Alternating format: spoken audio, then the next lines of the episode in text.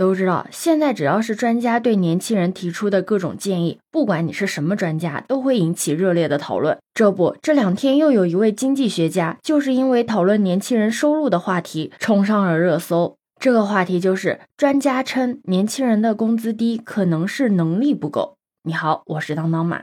事情是这样的，最近某个专家在接受采访的时候，谈到年轻人抱怨收入太低不敢消费的这个话题，他就发表了一点自己的看法。他说：“年轻人没有钱花了，就觉得是父母给的太少，或者觉得企业老板给的工资太低。年轻人就是因为自己的专业素质、能力水平不够，所以才有那么低的工资。如果是在泰国或者是在越南的话，人家只要你一半的工资，就能干和你一样的活。”有网友犀利评论：“我能力低，不代表所有年轻人的能力都低。有没有一种可能，老板的能力也不行？”不过我倒是觉得，拿我们的工资水准和越南、泰国等国家相比，先不说不同国家之间消费水平、物价水平都是不一样的。如果真的要对比的话，为什么不拿福利待遇更好的欧美国家相比呢？专家讲的这个话，总有一点 CPU 的感觉。就像有网友评论的说：“一千万的毕业生嫌多，一千万的新生儿嫌少。我三十五岁工作，你嫌我老；六十岁退休，你嫌我早。就是希望我花的多，赚的少，生的多，死的早呗。”其实我们一代又一代人辛辛苦苦的奉献，建设伟大强盛的祖国，不就是为了能够让后人比前人的收入更高，生活的更好吗？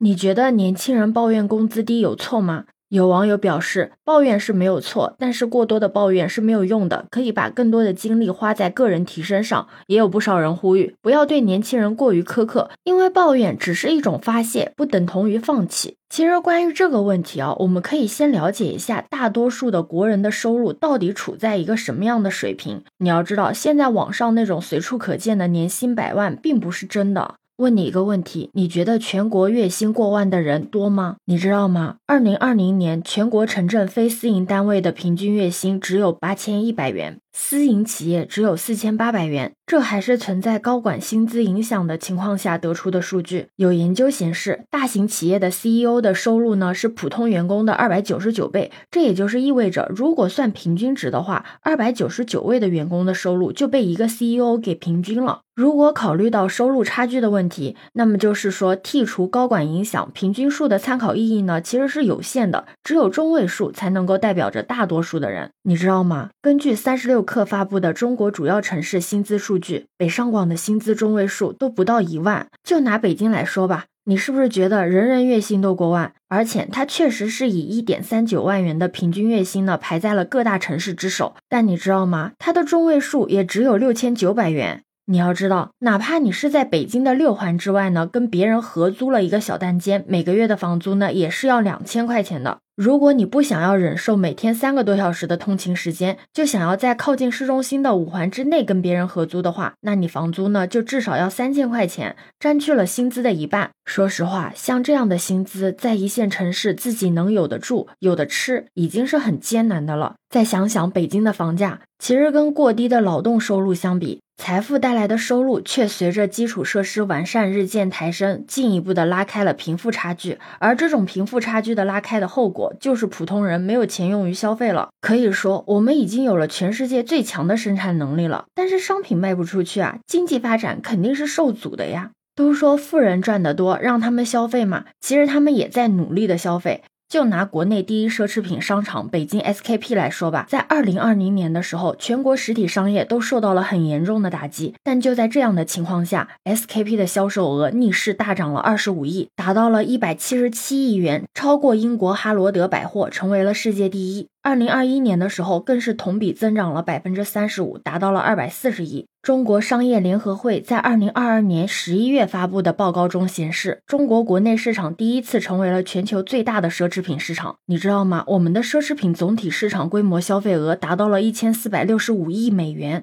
将近一万亿人民币啊！所以说，富人们已经很努力了，但是他们消费的再多，在全国一年四十四万亿规模的消费总量面前，还是杯水车薪。富人的大部分的生活消费早就已经满足了。如果富人的财富增长一万，大概率也是不会用掉的，因为有房有车啊，家里什么都不缺啊。但是同样一份收入，在普通人手中对消费的拉动作用是远高于富人的。因为普通人如果能够多出一万块钱的话，许多之前被抑制的刚需也会得到释放的。扩大内需已经成为了经济发展必须要迈过去的那道坎，但普通人的收入过低已经严重抑制了内需。这种抑制到了什么程度呢？就是如果把全球二百多个经济体居民消费占 GDP 的比重进行排名的话，二零二一年中国已经排到了世界倒数第十一名。都知道，劳动是财富创造的根本途径。根据政府工作报告，国家提出内循环是中国经济增长、百姓收入提高的根本动力。那么问题来了，如何提高普通人的收入水平呢？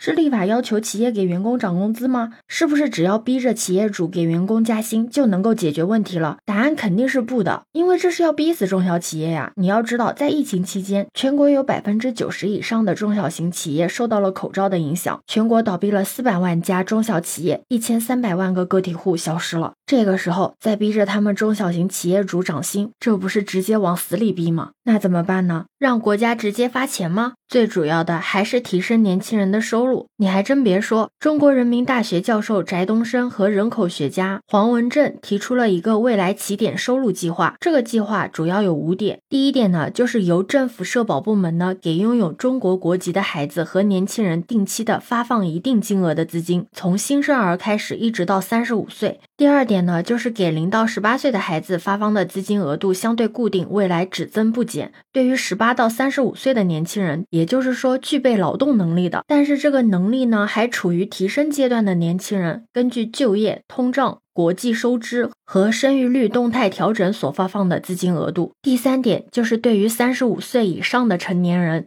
由政府在其一生中给予一次性的教育或技能培训资助，帮助他们应对技术进步带来的中年危机。第四点就是资金由中央政府用数字货币或微信、支付宝等电子形式发放，以提升资金使用效率，降低监管成本，提升治理水平。第五点，资金来源以政府扩大人民币计价的国债为主，增税仅仅是辅助手段，并且这两位学者还对三种不同的方案给出了不同的测算以及对内需拉动的评估。对于一些常见的担忧，两位学者也进行了分析，比如说大面积的借债和发放资金会不会带来高通胀呢？还有给年轻人发钱会不会让他们变得懒惰，不愿意工作了呢？两位学者分析啊，中国是全球最大的制造国，而且未来少子化、老龄化问题日益严重，所以需求不会猛增，也就不会出现供给不足的问题，所以呢，不会出现长期的通胀。